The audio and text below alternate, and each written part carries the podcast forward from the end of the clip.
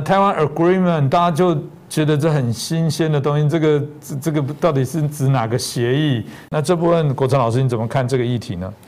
我个人认为可能还是老调了，就是所谓一中政策的三公报，然后承诺就是说这个美国承认中华人民共和国的这个这个重要条件之一就是哦这个台湾问题必须和平解决等等等等啊，因为为什么？因为啊，第一个现在美国并没有大幅让步的理由嘛啊，你现在突然跟中国哦签订什么密约，在这个地方大幅让步，我认为可能性不高，因为他要交换什么？对不对？那这个一定，这个也是要交换什么东西？可是中国现在也没有特别特别给美国啊什么样的东西来交换嘛？现在中国手上也没有什么了不起的战略利益，让美国值得让他觉得说让他来交换。当年呢，你三公报签订，啊，这个中美建交，这个都是在基于要抗苏的一个大环境下啊。中国因为这个土地那么大，地理位置啊，所以呢，这个对美国认为说抗苏这是一个非常重要的盟邦。这一句老话吧，就是。如果中国跟我们联合的话，站在我们这边的共产党员就比站在我们对面的共产党员要多了。是这个战略利益，其实对美国当时评估很大。所以，但现在讲，中国有什么战略利益，足以让美国觉得必须还要拿什么东西来交换？啊，这个我认为没有。你看，连采购一个商品也采购的不干不脆嘛。这个协议签了也才买了六成，那不多啊。啊，所以我认为。啊，如果有什么密约哈，就必须说中国拿什么新东西来交换。但目前看来没有什么了不起，让美国觉得非拿出来交换或者值得交换的东西，这是第一点。第二呢，就是说啊，如果你这个台湾协议哈，这个是美国对中国的立场有巨大的让步，嗯，那中国一定会讲的了。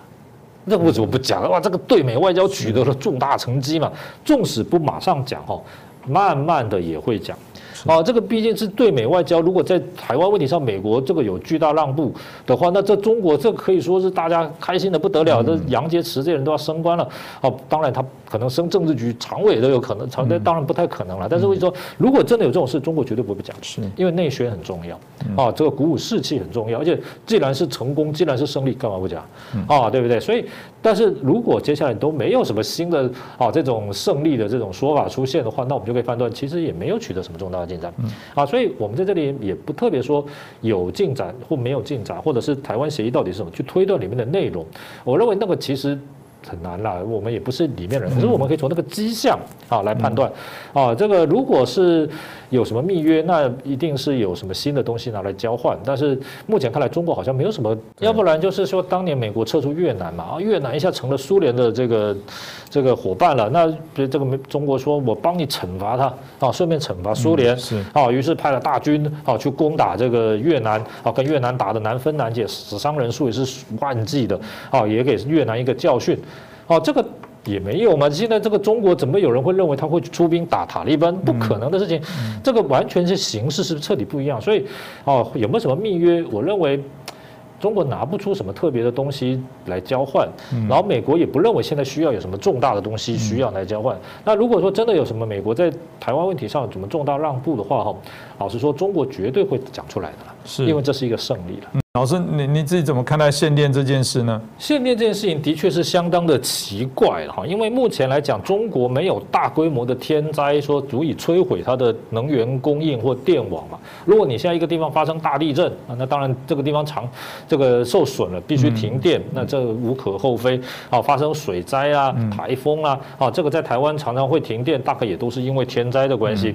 啊，这个但是中国现在来讲，大范围、大面积、不分行业、省区这么多的这种限电哦。那就我个人印象来讲，改革开放这么多年来还没有过，嗯，所以呢，这一点来讲，我认为如果是有人还要帮他涂脂抹粉，说是什么下大棋还是什么产业调控哈，我认为那个都说的有点过头，因为以中国现在的经济体量，一天的生产总值就很大，你现在不要说停电一天，停电一个小时，影响可能就非常大啊，你影响的生产，而且对机器的损坏，很多机器呢，你开了，它突然这个停电断。机之后不是立刻像电视机，好是这个电灯再重新打开，再重新打开就好，恐怕是有困难。你产线上的产品可能就会损损坏了，啊，所以呢，这种损失肯定是相当惊人，更不要说啊民生的这种哦这个不便。啊，那还不要提到说冬天将临这个供暖的问题呀。啊，那现在这个中国的很多媒体啊说啊，印度也限电呢，啊，问题是印度冬天有这么冷吗？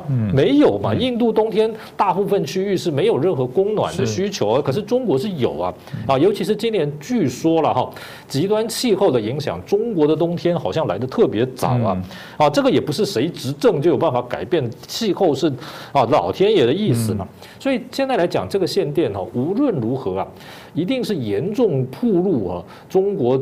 内这个当局啊，至少在内政治理能力上的不足，嗯，啊，至少是地方当局也有所不足，哦，你这个有人说这个北京啊，这个限部分区域限电是什么税维税修啊，每年定期维修，那请问呢，二零二零年、二零一九年也没有维修吗？也有吧，那怎么也没有这样限电呢？所以我认为这个问题可能在于什么？第一个就是，啊，这个都出现了一些。什么样的问题哈？好，各省的地方主义也好，啊，这个环保的这个这个措施过头也好，啊，等等哈，总之就是让内部能源哈的供与需的这个环节。出现了严重的问题。嗯，那第二个当然是这个贸易战导致外国的煤油不能够顺这个顺利的进来，主要是像澳大利亚这个不能顺利进来，好，这个也是一个问题。那第三个，我认为恐怕还是一个中国决策体制上的问题，因为习近平现在大权独揽，大小事情都要他决定，啊，这个。涉及这么多省的这种能源的供应哈，又涉及外交啊，涉及内部的这种资源的配置哈，我相信恐怕没人敢做主啊，一定要等他做主。那这个再怎么英明的人，一天也是只有二十四个小时嘛，而且他也不可能说下头的人递个文件来，好他就签个字画个圈，好肯定还是他自己要对这个问题有所了解啊，这个啊这个才能够维持他的权利，做出这个。这个裁决嘛，在这样的情况之下，决策塞车的情况哈，恐怕就免不了了。是啊，比如说我们说前几年呢，啊发生了这个这个。蝗灾的问题啊，也发生了好像鼠疫的问题。这些问题在现在科技来讲都不应该是一个没有办法处理的问题。可是呢，好都有拖延的情况。我认为绝对也不是中国当局不知道该怎么处理这些问题，还是没有资源、没有能力来处理这些问题，而是决策出现了塞车的情况。嗯，啊，那这样的问题啊，其实恐怕是很严重的。我认为不也不会，习近平也不会坐着看到地方在限电，好，他在那边拍手也不至于。但问题说这件事情恐怕上报给他哈，或者是。等他做决定的这个过程哈，一定有所问题，因为尤其是像这个缺煤这件事情，好了，缺煤其实国际市场上现在煤价是有上升，但是总的来看并不怎么缺煤，不会说你有钱买不到煤，好，没有这样的问题。然后你说这个澳大利亚供煤，其实它跟中国。这个买卖煤矿的这个长约也没有中断嘛？换句话说，你希望说以前呢啊不让他的煤进来，现在说希望你履约，我照价付款，那个煤还是可以进来的嘛？那港口也没有出什么大规模，像英国是没有话讲罢工啊，那中国哪有罢工？没有罢工，那唯一的理由就是哈，所有一个环节一个环节哈，嗯，好，这个出了状况之后哈，不敢上报。或上报了也得不到答案啊，因此呢，啊导致现在问题日益的严重。这个共机绕台哈，特别是最近这个架次特别多哈，啊一部分当然是因应这个六国军演啊，中国知道六国军演假想敌一定是针对中国啊，所以呢，他当然也要有所反应啊，表示他不信邪不怕鬼啊，这是第一个。第二个就是现在也是十月嘛哈，这个。中国今年没有国庆阅兵嘛，但是利用这个机会呢，展现另类的一种阅兵哈啊，这个也是一种可能的做法啦。因为你说共击到台，即使出动一架两架，哦，这个也绝对不是战区层级可以决定的，一定也是要中央军委同意的。嗯，啊，这一点是很清楚。那台湾呢，面对这个共击到台哈，我个人认为啊，是乐观的人太乐观了，悲观的人太悲观。嗯，那先讲悲观的人为什么太悲观？很多人认为说这个中国犯台好像就迫在眉睫啊，然后这个必须要赶快虚膝求和了哈。实际上，第一个是你求和不一定能够避免战争啊，因为你求和代表你害怕战争，你见到害怕战争，那这个更可能被施加战争作为你这个畏惧或者是投降的手段。嗯，那第二个呢，就是这个中国动武啊，其实它需要考虑的因素也还是相当多的啊。这个它当然这个军事。实力上对台湾是具有优势的，他绝对也有啊，在明天犯台、后天犯台、下个月犯台的准这个计划一定都有，只是成功的几率高低问题。目前看来呢，中国还是认定和平统一是有希望的，他也不可能承认和平统一已经没有希望，因为如果他承认和平统一已经没有希望，那无疑就承认他所有的对台工作是彻底失败的。那这个在任何的部门都不可能承认说我的工作这么久是完全失败，而且呢，等于承认说中国现在大国崛起，哦，这个中国梦这些对台湾毫无吸引力，哦，所以呢，和平统一不可能。那这样子的话，也等于说承认自己的发展。是有问题的，所以怎么样呢？中国官方都不可能直接公开或私底下承认说和平统一已经绝对无望，这不可能。啊，那这个和平统一既然不是绝对无望的话呢？啊，那这个是不是就要动用武统？啊，这个对中国来讲就是一种内部的制约。啊，所以呢，这个是站在中国的角度来看，所以这个在台湾悲观的人认为说中国即将犯台。啊，甚至于说像这个。我这个中国这个什么时候要犯台，这个日子都讲出来，年份都讲出来哈。我认为这个都是很不可思议，因为第一个就是以往我也听过很多说二零二零了，啊二零二二了，二零一六了，好，这个每一个年我们听过很多时候就说中国在那个时候就要反弹，实际上来讲都没有发生，不是说中国啊这个黄牛了，而是说这种预计时间哦，我认为没有意义，因为中国共产党做任何事情，比如统一台湾哈。它绝对是非常灵活的，照当时的国内外形势哈来做这个步骤的调整，而不会自己给自己设定一个硬性的期限。好，这一点是这个了解共产党形势规则的人都会很清楚的。嗯，那这个是悲观的人太悲观嗯，但是乐观的人呢也太乐观。太乐观的是什么意思呢？就是说啊，认为中国呢，第一个他没有能力犯台，第二个犯台的话，美日呢也一定会这个采取这个作为来这个。这个一起来保护台湾，一起来保护台湾。我不怀疑美国、日本这些周边国家没有希望中国犯台。嗯，然后呢，他们呢也一定会设法和这个劝阻啊，这个中国不要犯台。但是中国是不是一定听他们的？这就不一定了。那么就说一个人呢，你有怎样的意愿，跟你会不会根据你的意愿采取行动？嗯，跟你采取的行动是不是有效？这是三件事情。嗯，好，也就是说。这个美国呢，他这个当然不乐见中共犯台，他也会支持台湾防御中共犯台，但是他的支持措施是不是百分之百有效？哦，或者是中共会不会也有别的方法？美国的政策当时的形势有改变哈，这个都是有很多的未知数存在。美国也绝对不希望看到阿富汗落入塔利班的手里嘛，但是证明了他的措施哈。就没有那么有效。我不是说台湾就是第二个阿富汗，不是，而是说任何国家其实强如美国哈，也不能保证它的一切政经措施或者对形势的判断绝对是百分之百有效的。嗯，所以台湾自己还是应该要啊，这个要有高度的警觉啊，不能认为说你绝对高枕无忧，美日一定会出手。实际上啊，这几年内美国、日本啊，它的政局会不会改变？会不会出现新的问题？比如说，你说这个 COVID-19，这个几年前也没有人会预料怎么会影响世界。局势这么大，影响美国的政治社会这么大，美国现在还是全世界几乎可以说公布出来确诊人数最多的国家。好，每天确诊的人数啊，不幸这个这个逝世的人数都是在世界上都是还还很前面。这个怎么有人会预料说美国身为世界最强国家，怎么现在还困在这个泥淖当中？这没有人知道。美国自己也不断的在检讨，可是事情还是在进发生当中。所以乐观的人哦，在台湾也觉得太乐观，觉得啊，你这个中国都是纸老虎啊，这个啊。这个我台美日呢绝对支持台湾，台湾可以高枕无忧哈。我认为这一点哈，也可能要做一些检讨。就是乐观的人，这个不要太乐观；悲观的人呢，更不需要太悲观，而是采取什么具体有效的方法哈啊。比如说你这个与其呢，你希望美国派军来援助台湾，你不如呢多看美国采购武器装备。因为我采购武器装备，美国出钱出可以赚到钱，而且武器装备交给你，这也是一种支持的表现。那你出兵的话，第一个要他国会同意，第二个他要死人，好，这个相对来讲阻力一定大得多。哦，而且这个现在来讲也没有正式的军事同盟嘛，所以这种东西其实，但是我们看到台湾对美军购这几年哦，是不是真的很积极呢？我想大家也自由判断。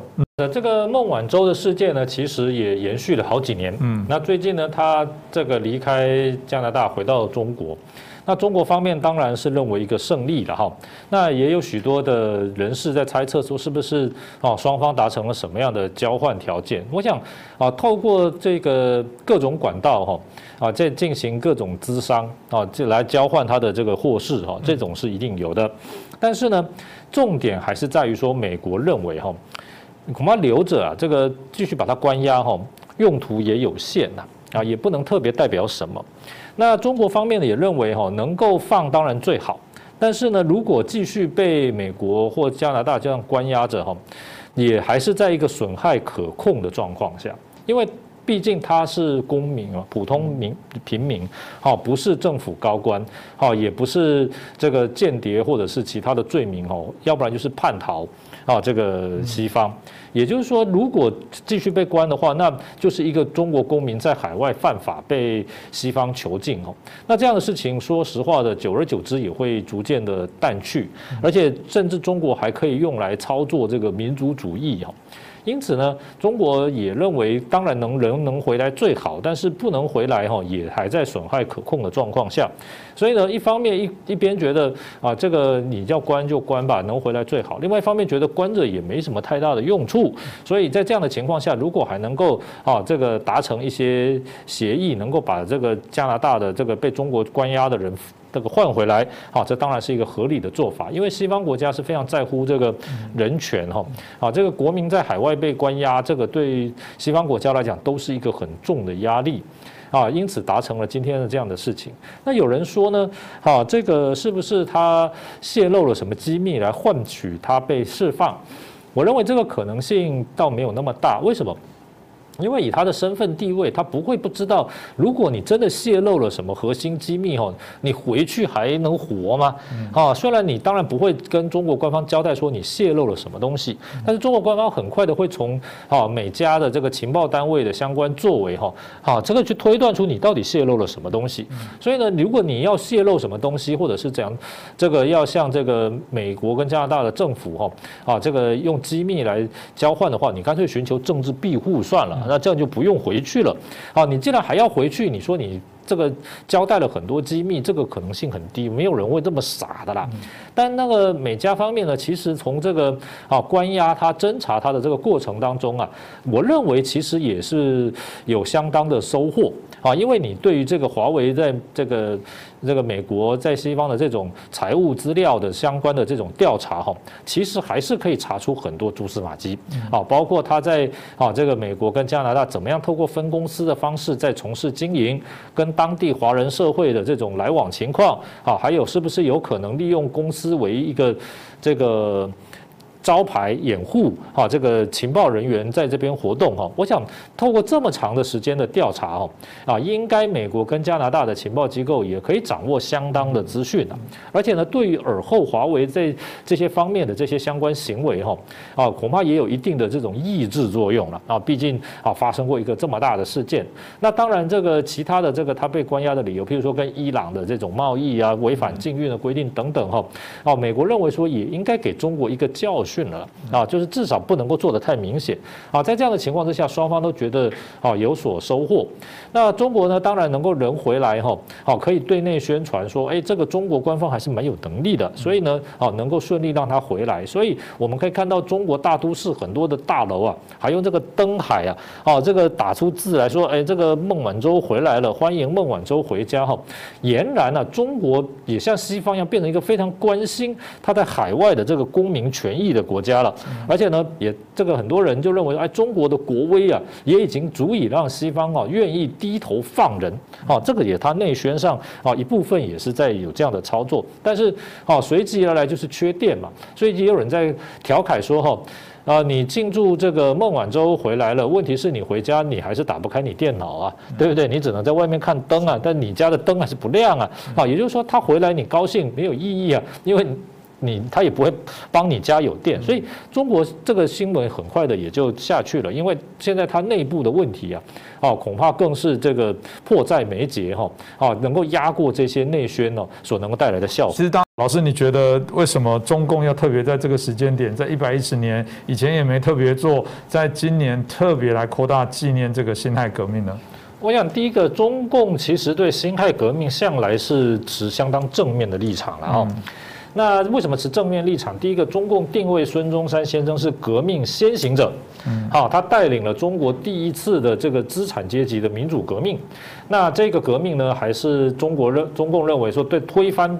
君主专制呢，还是保持着高度的评价。嗯，第二呢，就是孙中山的联俄容共。嗯，啊，这个让中国共产党得以在中国开始发展生根。嗯，啊，这个而且他跟苏联的合作呢，哈给这个共产党很高的这个发展的机会跟养分。虽然后来好在他过世之后，国民党亲共，但是这个清党，但是总的来看，中国共产党是先抓住机会发展起来的。中国共产党的高层早年都有国民党党员的资格。大部分了，啊，所以呢，也就是说，孙中山的联俄融共政策呢，其实对中国共产党的早期发展哦，可以说是不可或缺的。嗯，这第二点，第三个呢，就是孙中山的这个个人的左派思想。这个左派思想呢，包括了他这个联俄容共的时候，跟这个苏联的这个代这个派来的代表见面。啊，在中国国民党的重要历史文件，譬如说一九二四年发表的啊第一次全国代表大会宣言里面呢，啊这个强调的就是啊这个联俄容共扶助农工，这个完全是共产党的想法，扶助农工嘛。然后呢，这个孙中山的一些思想，三民主义里面，他说民生主义就是共产主义，包括平均地权、节制。是资本，啊，这个土地国有化，重要的产业国有化，这完全是共产党的共产党宣言，啊，这个思维，啊，他受苏联影响很深，他受社会主义的影响，可以说他就是一个社会主义者，啊，所以这个是中国共产党啊纪念他的第三个理由。第四个当然就是孙中山的这些个人关系，比如说宋庆龄。啊，这个他最后一任正式的这个夫人呢，啊，后来呢是共产党嘛，啊，没有正式加入共产党，但是呢，啊，在这个一九四九年的时候，他是选择留在中国大陆，而且呢，长期还担任中华人民共和国的啊这个国家副主席，当然那是一个虚的头衔，但是总的来看呢，啊，有这样的地位也是啊不得了的。然后在这样的情况之下，就是刚才讲的四个原因啊，啊，所以这个。民主先行者、联俄容共、社会主义思想，还有个人关系啊等等，这个让啊这个中共呢非常尊崇啊孙中山，还有这个辛亥革命，这个是以往一直以来啊都是如此。那近年来啊，啊大概又加上一个就是什么？对这个台湾啊，国民中国国民党跟海外华人哈统战。也就是说，你中国国民党呢，啊，虽然你现在在政治立场上跟中国共产党还是不一样的，可是至少有一个辛亥革命，这个我们可以共同纪念嘛。共同精神领袖。共同精神领袖，共同纪念。所以早早你几年哈，这个还没有因为疫情没办法这个来往的时候哈，每年呢就他就会邀请啊这个中国国民党的这个人士啊去纪念辛亥革命。嗯。也就是说呢，你现在不认同，但是辛亥革命这种可以纪念吧，这是历史啊，共同纪念辛亥革命。然后呢，这个是他的一个非常重要的统战作为。然后呢，还有海外华人，为什么呢？因为孙中山的这个革命哈，其实大部分时间他都是待在海外。啊，他跟海外的华人不断的游这个这个奔走而募款，啊，这当然最后辛亥革命爆发的时候，他本人也不在国内。武昌起义的新军领袖其实跟孙中山也没什么个人的关系。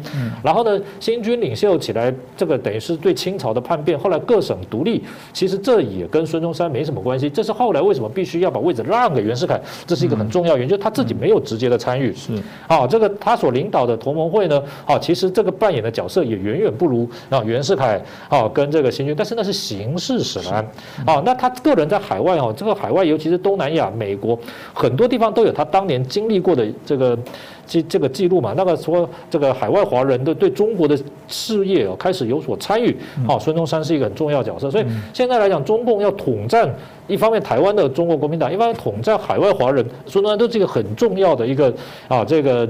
历史人物嘛，因为这些事迹是存在的，所以这么多的理由啊，所以中共是非常的在意、哈重视这个辛亥革命啊。嗯。那但是呢，中共自己里面呢，哈，对于辛亥革命啊，其实是高度的警惕啊，就是中国会不会再出现辛亥革命啊？哈，这个中共是非常担心。其实中共哈最在意的，以前我们节目也讲过嘛，他第一个。花大力气去研究，就是苏联为什么解体。嗯。第二就是中国历代的革命是怎么发生的。嗯。啊，他就是避免不要重蹈覆辙。他发现你这个辛亥革命哈，起源于什么东西呢？第一个哈，原因呢就是中国对外战争的失败。好，这个打败仗，那个打败仗，对，好，一方面劳民伤财，一方面朝廷威信降落，另外一方面呢，就是这个强干弱枝，好，第二第四个呢，就是为了打打了败仗之后哈，通常都要有一些改革的作为，这个改革的作为其实对他来讲就是削弱统治权的一个重点，所以呢，鸦片战争失败后十年。太平天国爆发，啊，这个清廷元气大伤，然后呢，这个一九零零年啊，这个八国联军清廷大败，啊，这个十一九一一年辛亥革命爆发，这个十年革命的规律。那因为呢，这个八国联军打败了之后呢，啊，慈禧太后呢，为了挽救民心，也下诏变法。下诏变法，第一个要制宪。啊，这个过去没有知县。第二个呢，各省哦开设咨议局，啊，这个咨议局就是地方的这个这些精英啊，可以来议论时政。那这些人很多都是外国留学生，具有一些新思想。那第三呢，就是军队因为打了大败仗，所以呢要练新军。好，这个新军呢，很多的这些军官啊，这些军军人哦，送到外国去。这个受训，受到外国受训呢，结果就带回来很多革命的思想。所以呢，最后辛亥革命就是在这个新军的这种起来的叛变，好，然后各省咨议局这些精英的这种号召独立，哈，好，结果呢，辛亥革命成了一个风潮，最后导致第二年袁世凯勒逼清廷退位。所以现在中共就在想，哎，如果在中国要在发生辛亥革命的。再有可能，第一个就是如果对外战争发生了失败，啊，威信的下降，啊，然后这个也必须要从事一些改革的措施来挽救民心。那这些改革的措施哦，就有可能开一个洞。让这个共产党统治出状况。但他一看苏联也很类似，啊，苏联就打阿富汗，啊，这个虽然没有到动摇国本，但是至少没有打胜仗，啊，引起了大家对党的质疑。那么戈尔巴乔夫呢上来了之后，啊，他就必须要进行一些改革来收拾民心。结果呢，就是给党了开了一个洞，所以最后结果苏联就解体了。所以中共现在纪念辛亥革命啊，纪念归纪念，里头是在反省，哎，你这个。以前呢，清政府就是犯了什么样的问题，所以呢，导致了他灭亡了。像清政府啊，虽然我们现在说清政府很腐败，可是呢，第一个清政府的实控领土啊，在中国历史上还是相当大的。嗯，现在中华人民共和国的实控领土也没有超过清政府时代。嗯，好像元代那个是类似国协的概念，不能跟完全认为是中国的实控领土，而且清政府也支撑了两百六十八年了。所以在这样的情况之下，这个。中共当然会说，清政府两百多年的政权，哈。好，这个最后辛亥革命推一推就倒了。那这个中共呢，现在虽然非常的强大，但是呢，会不会也在这样的情况之下哈出现裂痕？所以他纪念辛亥革命，刚才讲这么多的原因，实际上内部呢，他是在反思的。这也是在这个啊这个十月十号呢，啊这个来临的时候呢，我们给大家呢啊做的一个简单的分享。是，谢谢国成老师。的确，辛亥革命我们在过往的讨论里面，大概的确也是说过，从脉络上历史的这些过程，国成。老师很清楚的谈到啊，孙中山啊，在最早的时候，在创立中华民国过程当中，跟中共的这个所谓的中国共产党之间的一些关联性哦。其实老师好像也特别介绍了一本书，所以如果大家对这个中国近代史相关的部分有兴趣，所以老师刚好想介绍一下。我还是推荐这个郭廷乙先生的《近代中国史纲》啊，这个是香港中文大学出的哈。现在网络上可能都已经有很多的这个版本了，但是大家当然还是最好是购买正版哈。嗯，那郭天宇先生是台湾中央研究院近代史研究所的一个创始人之一了哈。他在这个近代史的研究上啊，其实地位是毋庸置疑的。那他其实强调的一点就是说哈，这个孙中山先生是扮演一个重要的革命倡导者的角色。但是呢，如果我们说，孙中山创立了中国国民党，中国国民党推翻了清朝，然后建立了中华民国。那就中国现代史来看的话，根据这本书里面的叙述是不对的。嗯，因为第一个推翻清朝的袁世凯功劳更大。嗯，第二个是国民党也是在中华民国成立之后才有的。然后呢，推翻清朝的那些人，袁世凯当然不用讲，同盟会、武昌起义那些人，他们那时候也不是国民党。嗯，好，然后呢，好，孙中山也是一个倡导者的角色哈，但是呢，也没有实际的去进行这个。推翻这个清朝的这个各省独立的这个过程哈，我想呢这一点呢，其实对于这个海峡两岸哦，喜欢用政治立场哈啊去这个扩大自己的功劳，然后这个对历史做这个有利自己的解释哦，我认为这本书呢都是很值得看。